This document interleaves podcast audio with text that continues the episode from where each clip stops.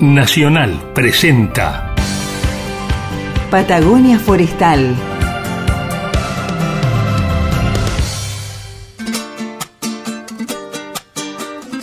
Patagonia Forestal, un espacio de encuentro y diálogo para compartir saberes y miradas.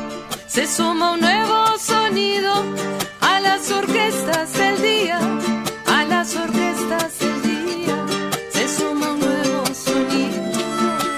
territorio de ideas y proyectos con visión de futuro. Patagonia Forestal, un programa del CIEFAP. Patagonia Forestal, un lugar para sentir la investigación, la innovación y el desarrollo. Aquí comienza Patagonia Forestal. ¿Cómo estás, Héctor? Muy bien, ¿y vos? Bien, bien. Qué primavera, por favor. Sí, re lindo. La verdad que viene todos los años, pero uno no deja de disfrutarla de la misma manera. Nosotros acá estamos para compartir con ustedes varias cositas de ciencia, tecnología, innovación y desarrollo. ¿Qué te parece si empezamos el programa hablando un poquito de flora y fauna patagónica? Yo sé que estás ahí estrenando una saga. Contanos a la, audiencia y a mí de qué se trata. Sí, hace un tiempito ya hice un comentario así medio breve sobre las publicaciones en una revista de fotografía de naturaleza y conservación, donde van a salir cuatro capítulos sobre la flora y la fauna de los cuatro ambientes más interesantes de la Patagonia, yendo de oeste a oeste a este, el bosque araucano, el ecotono, que es la zona de transición entre el bosque y la estepa, la estepa y el litoral marino. Y bueno, ya salieron dos, ayuda del bosque araucano y la del ecotono. Pero más allá de eso, yo quería comentarte que mm, la idea eh, sobre esto, estas publicaciones, más que nada, es compartir de mi parte el, el don de la naturaleza que me tocó en el 2012 para tratar de conseguir este, nuevos adeptos o gente que lo pueda disfrutar de la, de la misma manera. Algo, sería algo así como el, el Claudio María Domínguez de, De la fotografía, de, la, de la de fotografía de la naturaleza. y de la naturaleza en sí, porque por ahí no es necesariamente desde la fotografía, alguien puede disfrutarla simplemente saliendo a caminar y observando las plantas, los animales, los paisajes, etc. Yo creo que lo estás logrando, ¿eh? Y ahora le estamos dando difusión, porque debe haber del otro lado un club de fans de Héctor Gómez. No, no, no, no creo que sea para tanto, pero sí eh, la idea es dar lo mejor y que a través de la imagen la gente pueda entusiasmarse. Y, y, mm, si alguien quiere quiere mirar esta, estas notas es muy fácil porque basta con, con tipear en internet o poner revista REA. REA se escribe R-H-E-A y la palabra se corresponde con el género de lo que es el choique. ¿sí? Ajá. Es rea, pen- este, rea pennata, ¿sí? Pero rea es, es el género y de ahí viene el nombre de la, de la revista. Y los artículos, estas notas van a estar en los números 14, 15, 16 y 17. Los, los que ya salieron corresponden al número 14 y 15 y las próximas en el 16 y 17. Y sí, la idea, o sea, en la, lo que hago básicamente es mencionar cuáles son, a mi juicio, las principales, más notables especies en cuanto a su belleza y más emblemáticas, tanto a flora como a fauna. Pero hay una particularidad en el el número que salió hace pocos días, la revista 15, sobre el ecotono, que tiene que ver con la lista de aves del ecotono. Yo les comentaba que el ecotono es la zona de transición entre el bosque y la estepa. O sea que no es tan seca como la estepa ni tan húmeda como el bosque. Y eso hace que el ambiente sea particular y distinto. En cuanto a plantas, no hay en cierta manera plantas que podamos decir son del ecotono. Se juntan un poco la- las plantas que pueden soportar más la sequía del bosque llegan al ecotono y las plantas de la estepa que aprovechan también la humedad llegan a esa zona, pero no tenés plantas típicas. En el caso de las aves es distinto. Hay aves que realmente prácticamente no salen del ecotono, son propias de ese ambiente. Y como muchas veces se menciona en los libros cuando se habla de las especies, se la describe, etcétera, que se las encuentra en el ecotono, sin embargo, yo no he encontrado hasta ahora una lista de aves del ecotono como se pueden encontrar de los otros ambientes. Entonces, medio como que me autoimpuse el desafío de armar una primer lista de las aves de este lugar y me llevé la sorpresa de que son muchas más de las que yo pensaba, incluso aves muy vistosas como eh, el diucón, el, el colilarga, y varias más que no necesariamente tienen que conocerla los que nos están escuchando, pero eh, me parece que a nivel aves es, es una zona sub em, aprovechada y subpromocionada. Héctor, para quienes están escuchando, pueden descargar esta revista online. Quizás podemos compartir después eh, en nuestras redes sociales el enlace. Y cuando hablamos de ecotono, eh, ¿cuáles son las localidades, no? Porque imagino que muchos la van a descargar, se van a entusiasmar con estas temperaturas y van a querer salir a apreciar la flora y fauna del ecotono, como el último número. ¿A qué lugares tienen que ir? Mira, eh, si hay una ciudad de la Patagonia que está justo en el ecotono es Esquel. Mira, que estamos, cuán cerquita que la tenemos. Sí, más o menos 500 milímetros de precipitación anual. Yo diría que el ecotono, si bien va variando a medida que vamos de sur a norte y según la exposición y la elevación sobre el nivel del mar, etcétera, en general diría que es el área que está entre los 450, 500 milímetros de precipitación hasta los 800 más o menos. Sería donde, yendo, viniendo desde Chile hacia Argentina, donde deja de haber bosque continuo, donde ya no está más el bosque araucano y el bosque empieza a aparecer más en manchones, isletas, pero que el ambiente no es tan seco como cuando ya nos adentramos en la estepa. Es la zona de, de transición. Junín de los Andes es otra ciudad que podemos decir que está en el ecotono, aunque está un poquito más hacia la estepa, pero sigue estando en el ecotono. Y por eso, si tuviera que elegir otra ciudad para vivir, sería San Junín de los Andes. No sería ni Bariloche, ni San Martín, ni Bolsón, ni loco, porque son muy lindas en cuanto a que no tenés por ahí viento, bolsón, por ejemplo, este pueblo, pero no ves el sol en todo el, todo el invierno, invierno y otoño. Y yo soy amante de la luz. Si fuera una mosca ya me hubiera, hubiera muerto en esas lámparas violetas, hubiera quedado. Pero Unín de los Andes y Esquel son sin duda las ciudades de la zona oeste patagónica más lindas en cuanto a, las horas de luz y a la, cantidad de sol que tenemos. Bueno, así que entonces pueden descargar la revista, prepararse para hacer esta observación aquí tan cerquita y saben que también descárguense este programa en Spotify y salgan, salgan a disfrutar de la naturaleza. Bienvenidos, esto es Patagonia Forestal. Quédense con nosotros. Todos los jueves de 18 a 19 con la conducción de Carla y Héctor Patagonia Forestal, Patagonia Forestal edición 2021. ¿Qué tal ahora si hablamos, Héctor, con Gabriela? Ella es productora de este programa, pero bueno, a su vez es investigadora y tiene mucho para contar y compartir con la audiencia. Sí, sí. Hola. Ah, ¿cómo están? ¿Cómo estás? Bien, ¿cómo, estás, Gabriela? Bien, muy, bien. Muy bien, ¿cómo andas vos? Bien, muy bien. Esta vez te sacamos de tu rol de productora y te llevamos un poquito al mundo de la ciencia, donde estás el resto del día, ¿no? Trabajando y produciendo. Queremos compartir, que nos compartas un poquito de qué se trató el trabajo que presentaron allí en el simposio de la Asociación Micológica. Em, bueno, de qué se trata esta identificación de las especies de ramaria, ¿no? Claro, bueno, el título del trabajo que presentamos es justamente Diversidad genética del género ramaria en los bosques patagónicos de Argentina. Eh, bueno, ramaria es un género del cual en varios programas creo que hemos charlado al respecto. Es un, es eh, un hongo comestible que es muy llamativo por la forma que tiene, tal vez muchos de ustedes lo han identificado haciendo alguna caminata por los bosques, es como, tiene como una formita de coral, y sus basidiomas también son de colores como muy llamativos, hay, Los basidiomas, o sea, el cuerpo fructífero, perdón. Ah, sí, sí, acordate que, la, acordate que lo que escucha, los que escuchamos este programa somos simples mortales. Sería el cuerpo fructífero sería como la fruta de un árbol. Lo que vemos, claro. Exacto. exacto. lo que vemos cuando vamos caminando. Eh, bueno, en el, caso particular de Ramaria, en otoño se encuentran sus fructificaciones.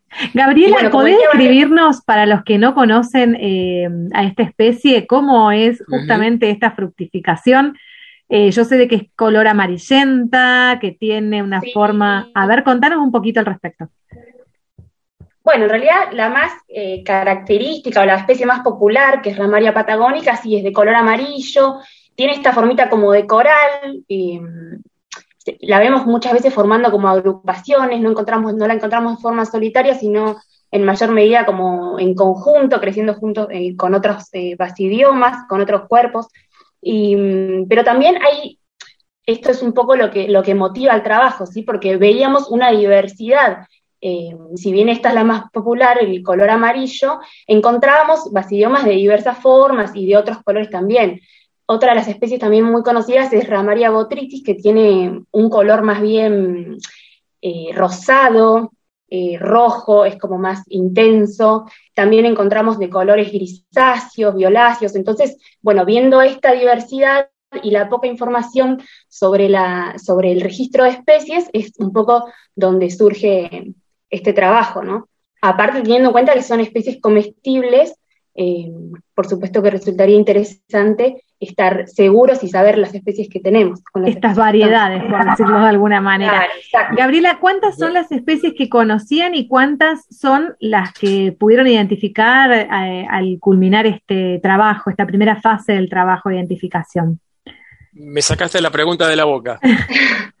bueno, al momento en lo que es em, la Patagonia Argentina, tenemos a Ramaria patagónica, como decía, que es una de las más conocidas y la que registra como el uso mm, eh, más popular en cuanto a su comestibilidad.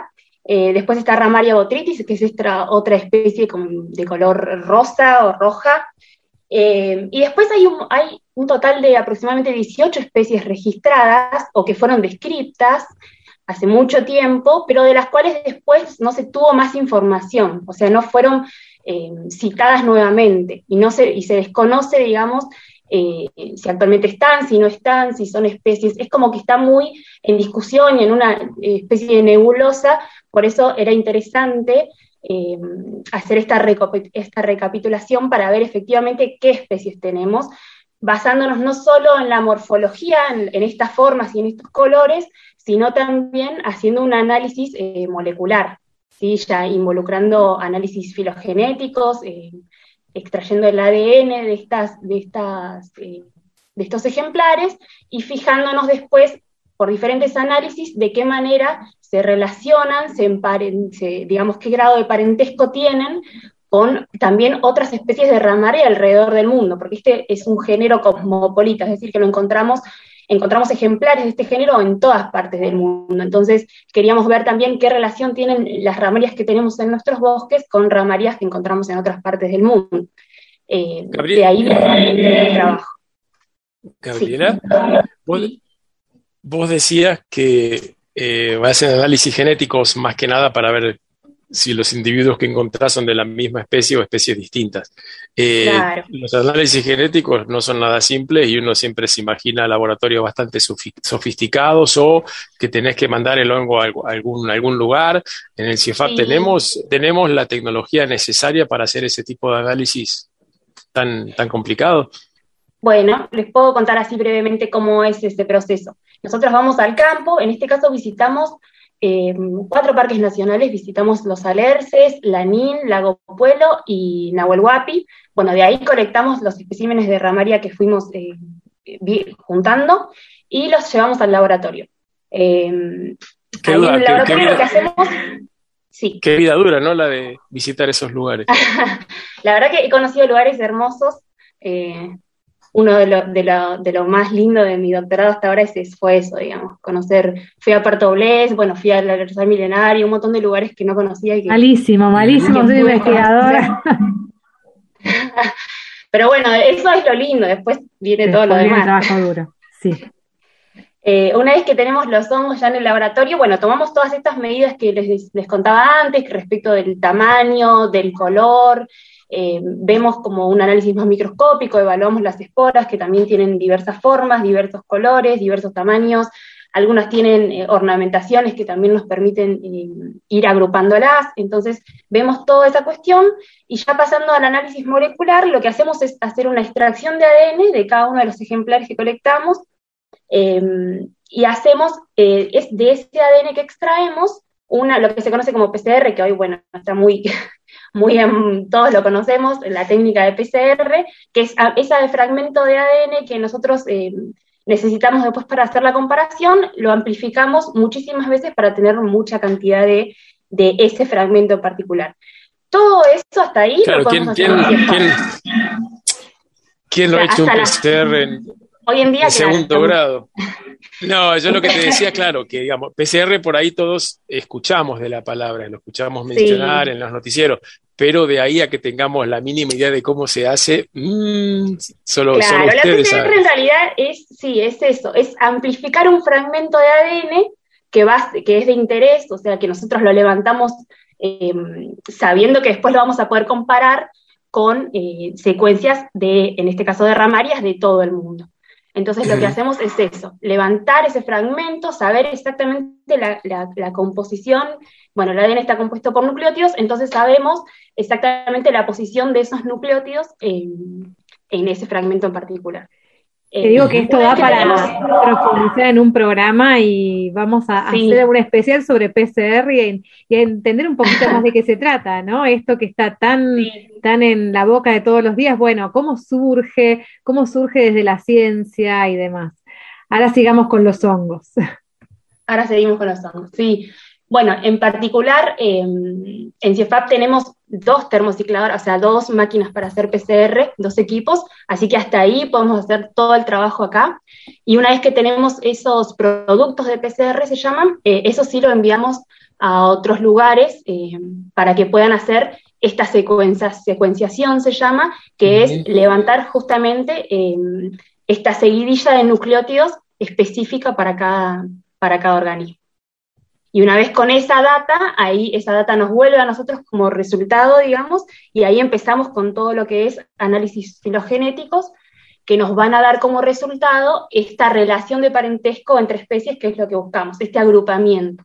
Y a partir de ahí, bueno, es meter, ¿no? Por supuesto, mucha cabeza de poder analizar todo eso, todos esos resultados que, nos dan los análisis, ¿no? Esas son, digamos, probabilidades estadísticas de cómo se da la evolución de esas especies, pero después nosotros tenemos que tener mucha bibliografía y mucha, mucha información para poder procesar todo eso. Bien interesante. Eh, Estoy viendo el, el, el póster que presentaron en el marco del simposio. Eh, después vamos a compartir una imagen con la audiencia. Es como si fuera un árbol de la vida, ¿no? Un árbol desde el parentesco más lejano allá en el tiempo hasta acercándose a distinto, al presente, a distintas localizaciones. Bien interesante. Podemos también hacer un programa sobre la- eh, árboles filogenéticos. ¿Qué te parece, Gabriela? Sí, está bueno, sí, sí. Bueno, somos un grupo bastante grande en CIEFAP que trabajamos en filogenia, así que está bien interesante. Bueno, bueno, Gabriela, sí, es exactamente eso, es un árbol que nos muestra, eh, que nos agrupa y nos muestra las relaciones que existen entre esas especies que están ahí en el- formando parte del árbol. Y después tiene, por supuesto, un valor estadístico asociado que nos indica cuál es la probabilidad, digamos, que ese árbol, o sea, que esa evolución haya ocurrido de esa manera, ¿no? Y ese, es el- ese, ese valor es lo que nos marca la, la credibilidad del árbol. claro. Gabriela, eh, ¿cómo siguen? ¿Van a continuar eh, indagando mm, sobre esta temática, sobre esta especie? ¿Van a seguir con otras? ¿Cómo sigue el desafío en adelante?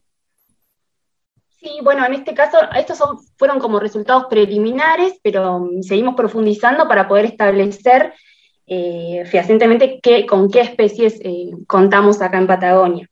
Ver si alguno de esos nombres que yo decía antes, que teníamos como 18 descripciones eh, de especies, ver si alguno de esos nombres son eh, efectivamente las que tenemos hoy en día, y, o si hay taxones nuevos, bueno, toda esa cuestión es la que seguimos trabajando en adelante.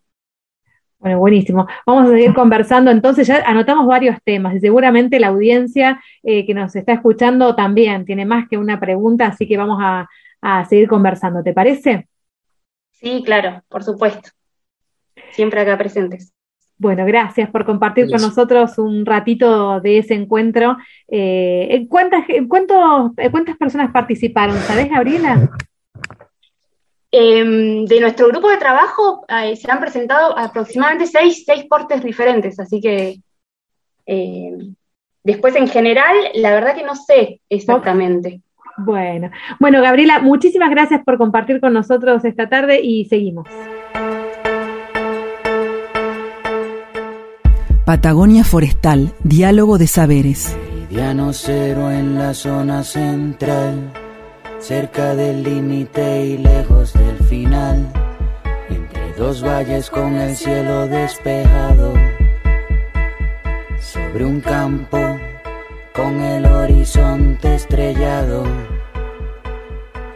Hay una fábrica pequeña pero inmensa de un viejo sabio que sobrevive porque piensa.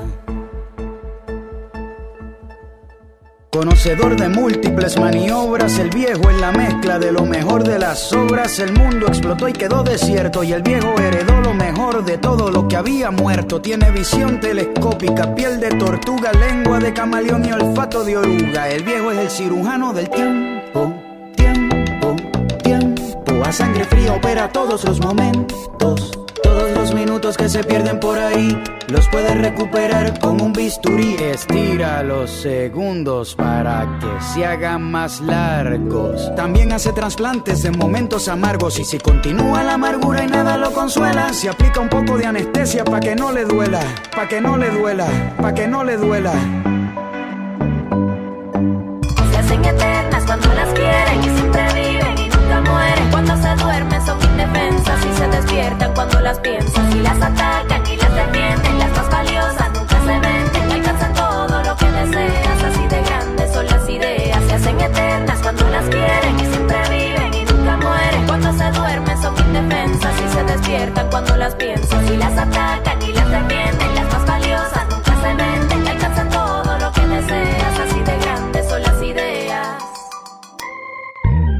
Proyectos, Proyectos estratégicos, estratégicos CIEFAP, conocimientos la en acción la tecnología para lograr y la innovación positivos dan en el respuesta a los desafíos productivos de Soy Patagonia. María Laura Vélez, licenciada en Bioquímica y doctora en Ciencias Químicas de la Universidad Nacional de Córdoba.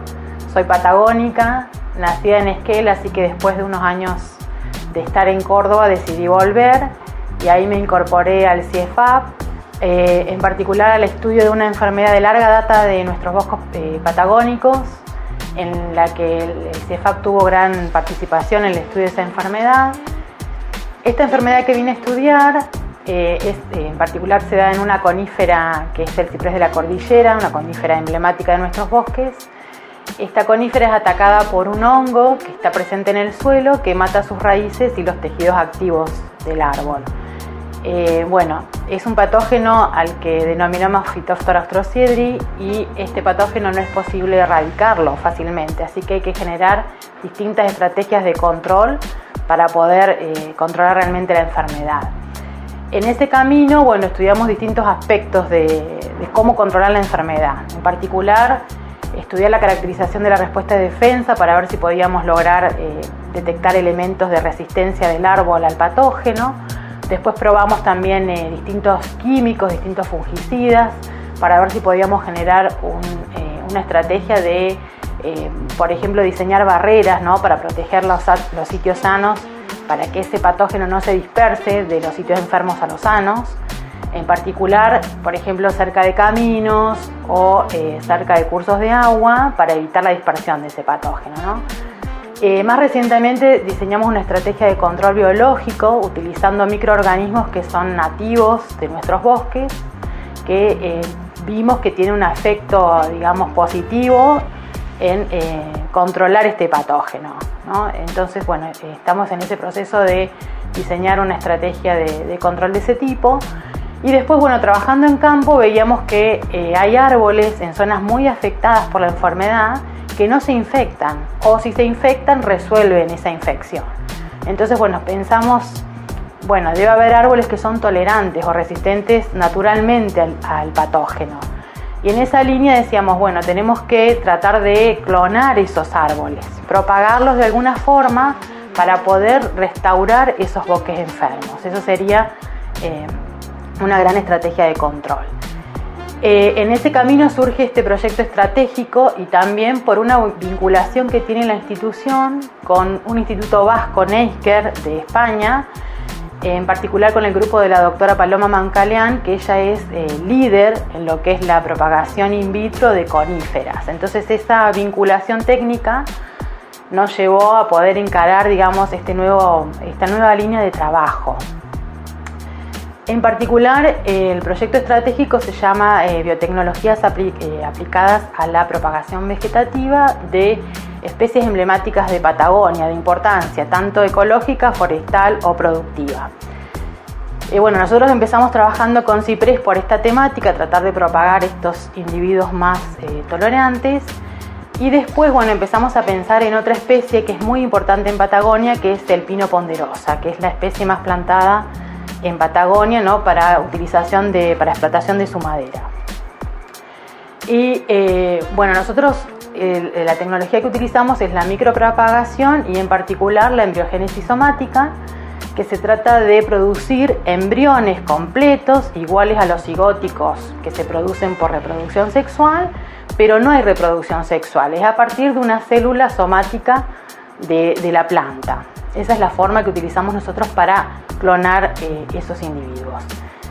Eh, en la estrategia del pino, nosotros lo que Resultados utilizamos son dos positivos razas en la voz de los protagonistas provienen del de territorio. distintas áreas geográficas de Estratégicos Estados Unidos y que tienen distinta tolerancia al estrés abiótico. ¿Qué quiere decir eh, estrés abiótico? En particular, tolerancia a las heladas y tolerancia a las sequías, distintas tolerancias. Entonces la idea es propagar, producir plantas somáticas y eh, ver cómo toleran esas, esas condiciones de estrés abiótico y ver los mecanismos también que subyacen a esa tolerancia.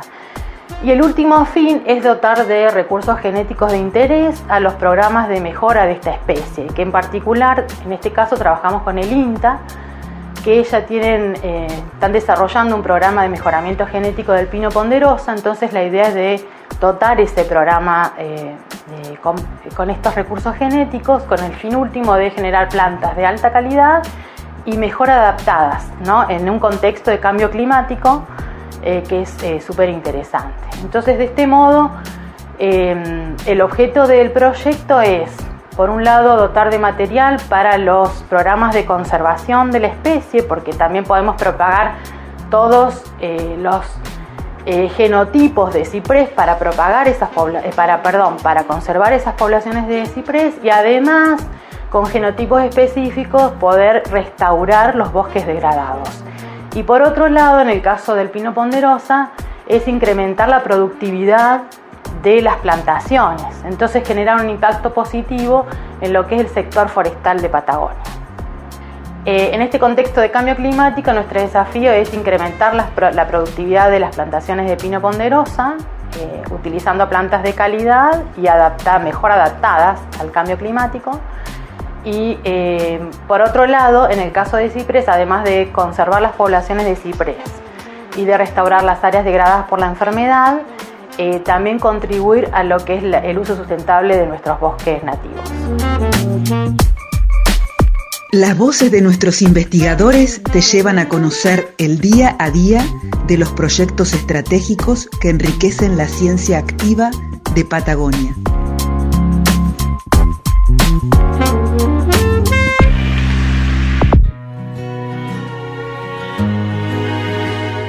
Patagonia Forestal, Diálogo de Saberes. ¿Quién dijo que el amor era solo cuestión de decir te quiero? ¿Quién dijo que olvidar era solo cuestión de dejar que el tiempo cure todas las heridas? ¿Y quién dijo que los dos íbamos a cruzar este mar de miedos? Y que en tus ojos hoy encontraría el refugio para ser la palabra justa en tu poesía, mi mejor versión de cada día.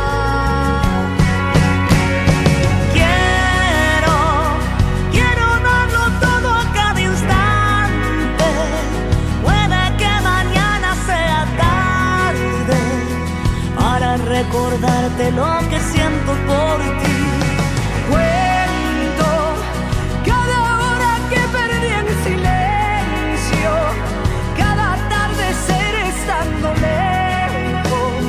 El camino es largo, pero es nuestro, como la ilusión que guardo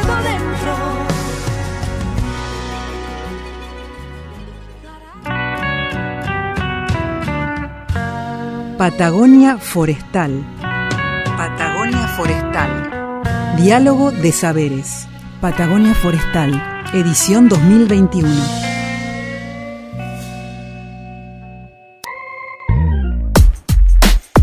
Resultados positivos en la voz de los protagonistas del territorio. Estratégicos CIEFAP.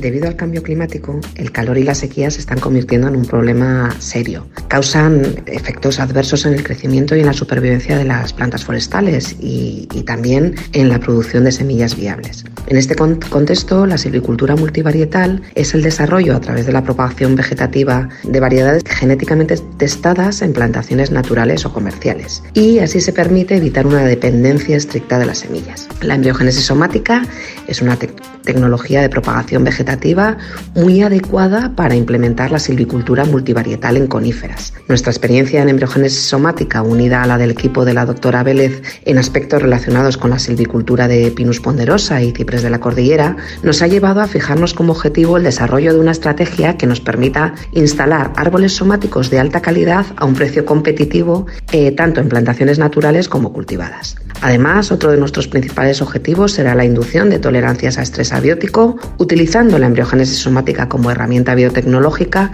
y la identificación de los mecanismos reguladores que la controlan. En paralelo, tratando de contribuir al, mantenimiento de la biodiversidad en una zona tan rica como es la Patagonia, se llevará a cabo la optimización de protocolos de conservación de líneas celulares y embriones somáticos mediante técnicas low cost. Finalmente, a más largo plazo, con el objetivo de mostrar las ventajas de la silvicultura multivarietal al sector forestal y al público en general, se instalarán ensayos demostrativos con árboles somáticos de calidad superior en diferentes áreas de la región.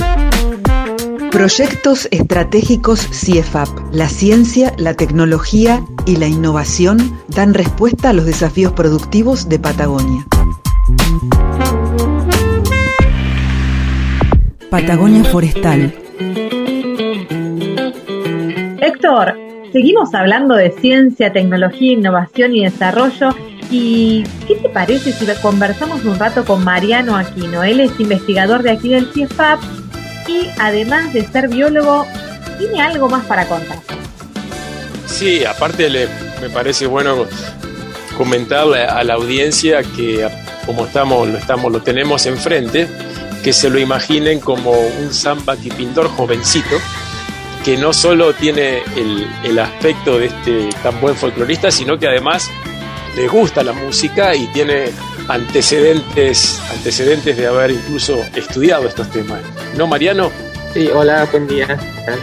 Eh, sí, eh, antes de arrancar la carrera de biología en Buenos Aires, yo soy de capital, estaba haciendo la licenciatura en folclore, con mención en tango, porque hay distintas menciones, en, la, en el YUNA, que ahora se llama UNA, Universidad Nacional de Arte.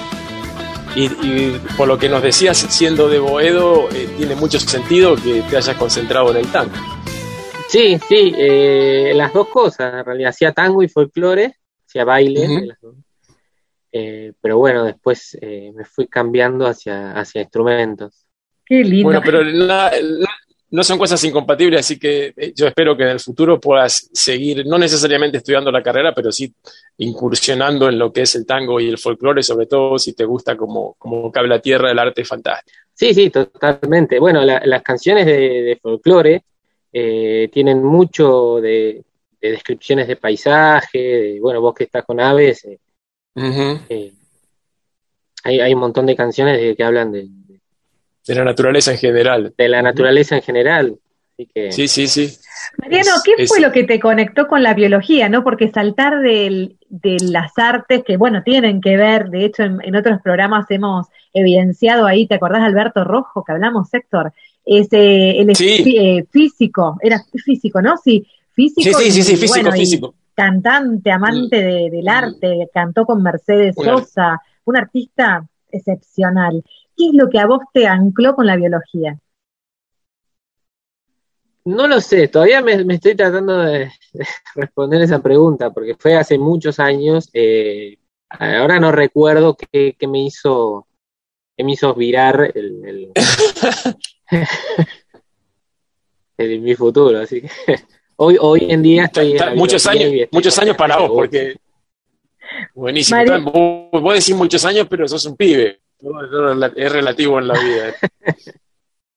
Mariano, con, contanos un poquito de qué, la línea en la que estás trabajando y que eh, hace muy poco tiempo presentaste un póster en el simposio de micología de la Asociación Espegazzini. Eh, bueno, contanos sobre tu trabajo hoy día aquí en el CIEFA. Sí, bueno, en el, trabajo que presenté eh, en, el, en, el, simposio, en las jornadas de botánica, eh, se llama Análisis de la diversidad de hongos asociadas a los tejidos vasculares de eh, plantines de coihue bajo diferentes condiciones de estrés. este trabajo es complementario a un trabajo más grande que lo estamos haciendo junto con Pablo Macera, donde él evalúa características fisiológicas de, de, las plantas de coihue con diferentes condiciones de estrés. Estrés abiótico, que es estrés hídrico, o sea, la sequía, y estrés biótico, que es con inoculación de un patógeno. Eh, él ve, por ejemplo, las características de la planta, si hay cambio de tamaño, eh, las hojas, el tallo. Y eh, mi trabajo es evaluar la comunidad de hongos que hay asociadas a esas plantas en esas condiciones. Eh, la, idea, primero, este es un trabajo preliminar porque todavía estamos en el desarrollo de, todos los, de los resultados. Eh, por ahora estamos, lo, lo, que hice fue aislar hongos, están en los plantines, eh, y ver si hay diferencias justamente en, este, en estas diferentes condiciones de estrés. el, lo que nosotros, está, eh, lo que nosotros estamos tratando de ver es eh, cómo se asocian estos estreses y cómo es la respuesta de la planta y cómo se asocia con los hongos que viven dentro de la planta. Haciendo una analogía, digamos, con, con, nosotros, con las personas, es como, bueno, la situación de decaimiento que puede tener una persona frente a una situación de estrés y los patógenos que pueden afectarnos, ¿no? las enfermedades que pueden afectarnos cuando nuestro sistema está decaído, deprimido. ¿Es así, Mariano? Claro, totalmente, totalmente. Nosotros eh, ahora los resultados preliminares vemos que una planta que está doblemente estresada, o sea, con estrés hídrico y con estrés eh, por el patógeno, lo que vemos es que hay una gran cantidad de hongos asociados a, a ese tipo de planta. Sí como decía, como decía Carla, eh, sería como una, como nosotros cuando nos estresamos, que por ahí estamos más propensos a, que nos, nos, dé o tengamos pie de atleta o algún otro hongo de la piel, cosa que, o hongos de las uñas, cosa que, ocurre, digamos. Claro. Nosotros lo, lo, que, lo que sigue el trabajo ahora es ver qué hongos son los que están afectando, porque también encontramos una, gran cantidad de hongos que no, eh, hongos asociados a plantas que no están estresadas. Entonces, eso quiere decir que ya tiene una comunidad interna la planta eh, y que después puede ser que cambie cuando se está en condiciones de estrés. Mariano. Claro, sí, como nosotros convivimos con muchas bacterias y hongos que son, son beneficiosos y no, no nos producen ningún síntoma, pero donde nos bajan las defensas, chau se, convierten en, claro. Se, convierten en enfermedad, sí. Mariano, em, comentabas que trabajan junto con Pablo Macera. ¿Quién más está en el equipo y cómo, cuáles son las otras preguntas que surgen? ¿no? Cada uno debe tener su, eh, sus propias interrogantes de acuerdo a, al nicho de trabajo, ¿no? Sí, que trabajo con, Pablo, con Pablo Macera, otro becario, eh, con Florencia Urreta Vizcaya, eh, con, Mario Zaparrán, mi codirector de La Plata, y con Belén Pildain, mi directora acá en el, en el CIEFAP. Eh, ¿Cuáles son las preguntas que quedan abiertas, Mariano? O sea, ¿cómo, ¿cómo sigue esta historia? Aparte de seguir trabajando en investigación y bailando un poco de folclore, escuchando música mientras hacen los ensayos, imagino que así debe ser. Eh, sí, por, suerte con, con Pablo nos, llevamos bien, así que todo el tiempo estamos cambiando eh, hay, que trabajar con, amigos. Es bueno trabajar con amigos. Así que eh, sí, lo que queda ahora es ver qué son, eh, que ahora tenemos eh, aislados los hongos, pero no queda la, la, identificación fina, hacer una identificación molecular para ver qué tipo, qué especies son, y después hacer ensayos de probar si estos hongos efectivamente pueden ayudar contra el patógeno. Eh, hacer otro tipo de ensayo más de laboratorio en placa, a ver cómo cómo podían confrontarse. Bien, aportando soluciones entonces a situaciones de que se vienen con todo, ¿no? Hablabas de estrés hídrico, nuestros bosques más que estresados están con todos estos eh, eventos climáticos que siempre nos comparte María del Carmen aquí en el programa. Eh, imagino que, bueno, es búsqueda de soluciones o alternativas para enfrentar eh, esos, esas situaciones, ¿no? Sí, de comprensión también de que el ecosistema es un conjunto de organismos que interactúan. En este caso nosotros estamos viendo o intentamos ver que eh, son los hongos que están asociados a estas plantas que pueden ayudar o que pueden dar una, una respuesta a un comportamiento. Bien. Bueno, Mariano, gracias por compartir con nosotros y te invitamos a seguir contando cómo sigue la historia, ¿no? Muchas gracias a ustedes por, por comunicarse conmigo. Hasta la próxima, Mariano. Seguimos con Patagonia Forestal a puro folclore nomás. Quédense con nosotros.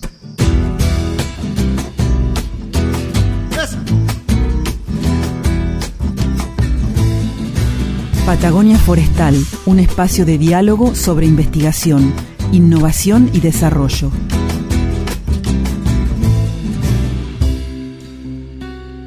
En noche de luna llena, la tierra se ve baldía, los valles no tienen agua, pero sí la minería. Explíqueme que no entiendo, cómo no va a haber sequía si meten todos los ríos dentro de una tubería.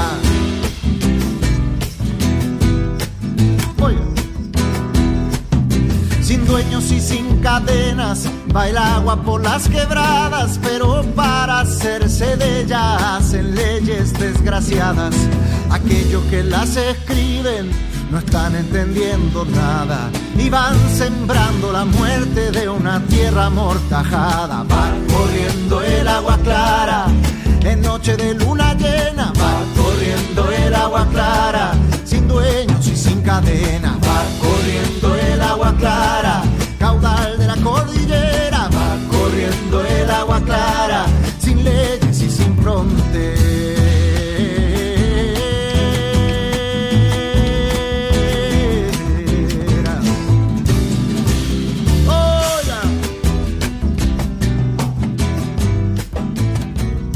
Patagonia Forestal.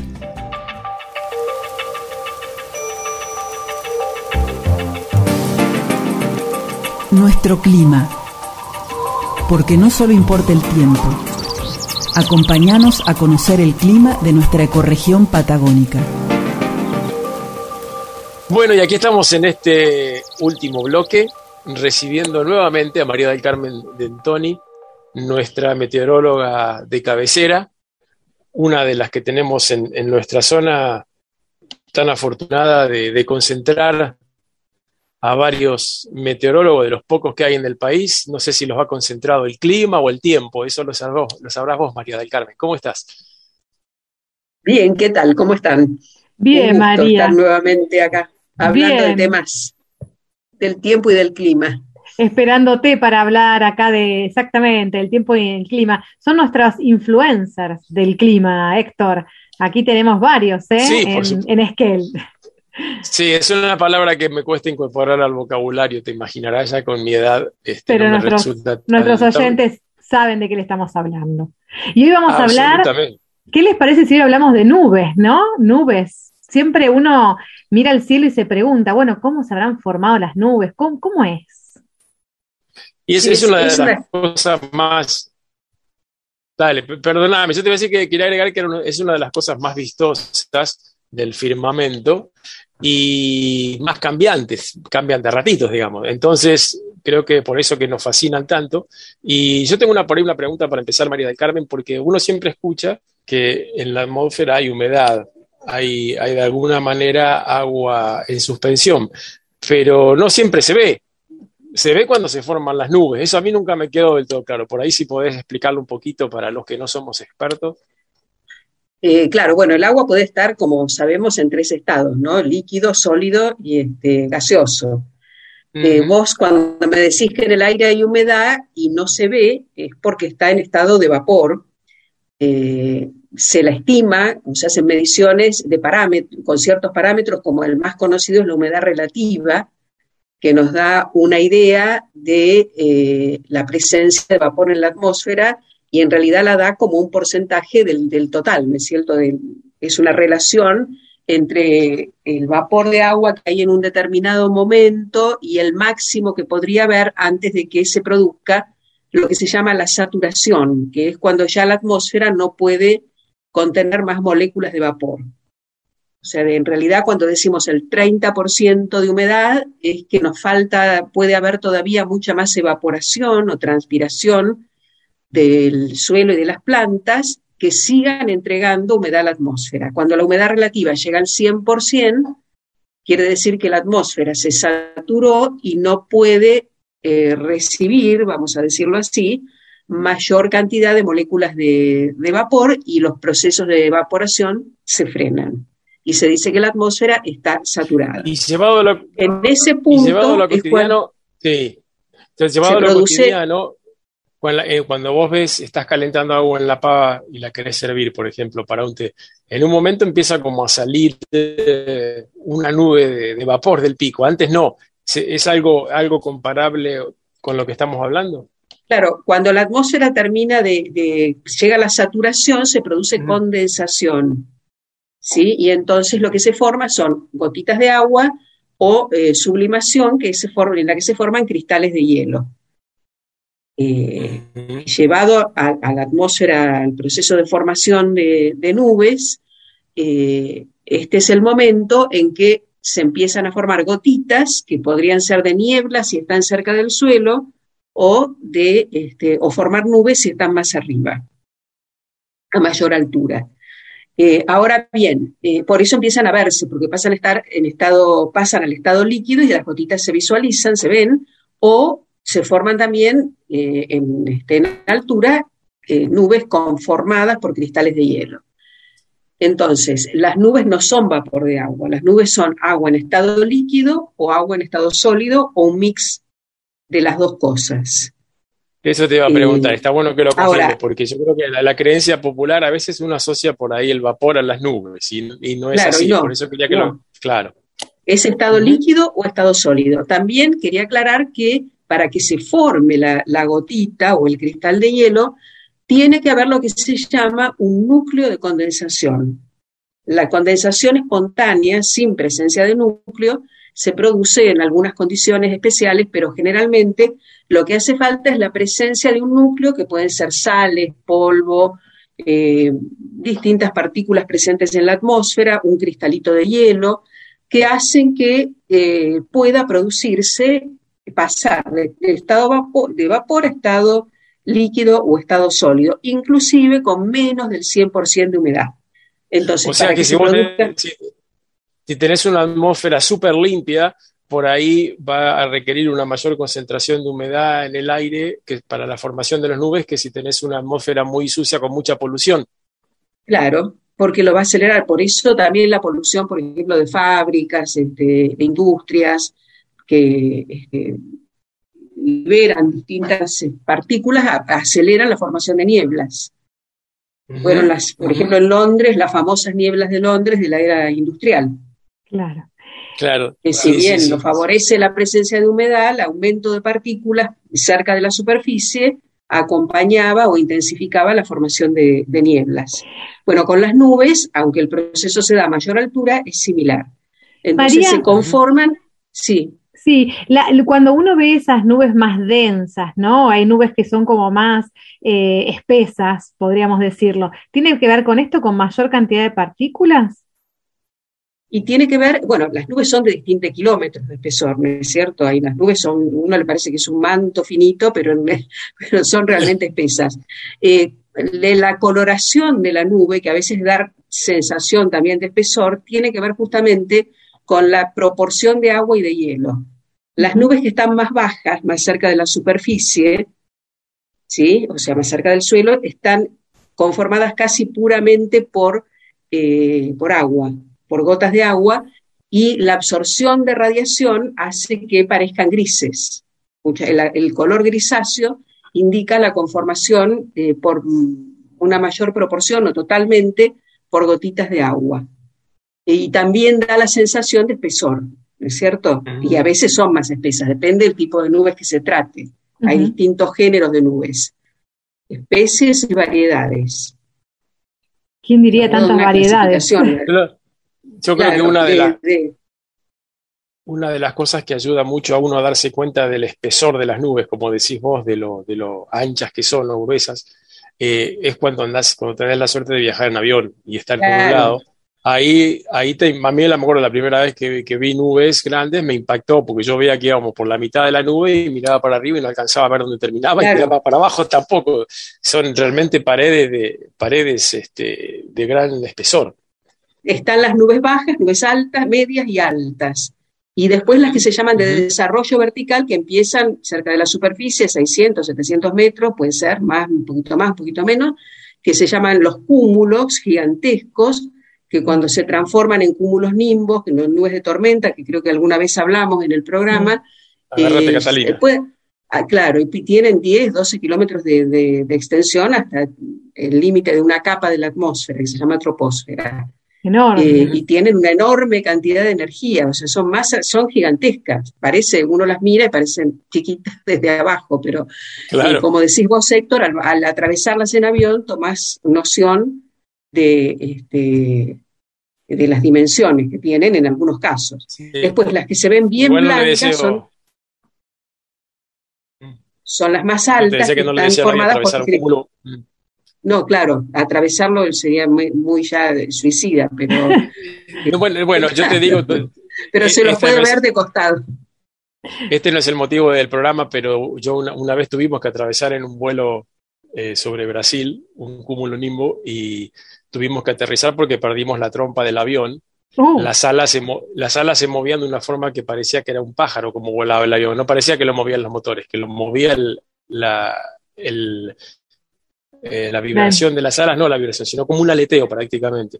Y este, hubo gente que se desmayó, eh, eh, y cada, a cada, digamos, te diría más o menos cada medio segundo, una explosión de un, de un, de un rayo constantemente, y el avión se movía como en las películas cuando se va a caer. No, le deseo a nadie esa experiencia, pero... No, esto que la este, audiencia, por favor, no, que no se nos vaya la audiencia, Héctor.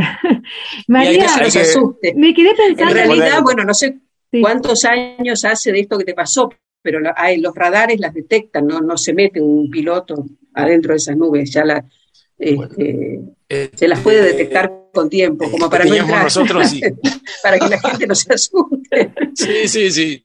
María, hablábamos de los colores de las nubes, ¿no? Y qué hermosos son esos cielos patagónicos que allí en Esquel, eh, aquí en Esquel se pueden visualizar esos naranjas, rojos, celestes, turquesas. ¿Tienen que ver también con, con algún efecto de las nubes o simplemente los rayos del sol que, bueno, al atravesarlos generan ese efecto tan maravilloso de esos cielos tan coloridos? Claro, esa, al atravesar las nubes, especialmente, bueno, eh, cuando las que tienen cristales de hielo, eh, se producen eh, fenómenos ópticos, ¿no?